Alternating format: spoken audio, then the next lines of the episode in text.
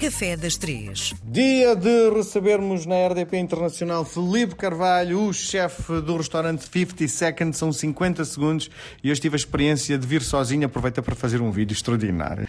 Felipe, bem-vindo. Temos recebido alguns e-mails de uh, ouvintes nossos, uh, fãs do seu trabalho, e há um que eu acho interessante que o Felipe vai ter alguma vontade de responder. Qual o maior desafio para um chefe de restaurante no momento atual? Porque estamos a ver uma conjuntura difícil.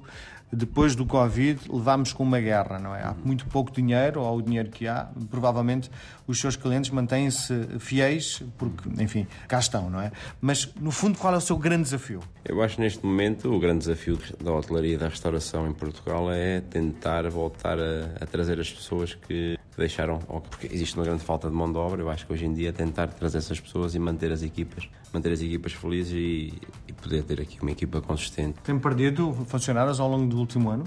Ah, graças a Deus nós temos conseguido manter as pessoas, ah, as pessoas também sentem-se comprometidas com o projeto, também temos feito um caminho para dar melhores condições de trabalho às pessoas para as pessoas se sentirem satisfeitas e eu acho que é esse o caminho. Ou seja, aqui eh, eh, neste momento a grande dificuldade é a mão de obra. Filipe, tenho de fazer uma pergunta. Quanto é que ganham? Um, não estou a falar no seu caso porque deve ser milhões, não é? Mas quanto é que ganha alguém que está neste momento a entrar para o mercado de trabalho? Isso é outro dos problemas que eu acho que o mercado se vai ter que adaptar porque os salários foram descendo. Chega ao dia 2 que as pessoas não se querem sujeitar a trabalhar tantas horas por tão pouco dinheiro, mas uma pessoa, por exemplo, eu quando entrei no mercado de trabalho há 21 anos atrás, ou há 20 ou há 21 anos atrás, ganhava 635 euros mais subsídio de férias e subsídio de Natal já incluído no salário, como um ajudante de cozinha. Hoje em dia não, mas acredito que haja muitas pessoas que possam estar a ganhar um, à volta de uns 750 limpos, 700 euros. Sim. Os que começam por baixo. Estamos a trabalhar 16 horas por dia, é isso? Não digo 16, mas 12 horas. 12 horas de certeza que trabalham por dia, 10 horas. Quer dizer, para um salário tão baixo, é normal que as pessoas não se sintam interessadas em trabalhar em hotelaria, portanto eu acho que tem que ser feita aqui alguma coisa, tem que ser reajustado, tem que ser trabalhado de forma a poder trazer as pessoas outra vez de volta para, para este mundo. Muito bem. E o que é que nos traz hoje no Café das Três? Então hoje finalizamos com o coração. Mas parisiense, não é? Sim, claro. É muito diferente do nosso?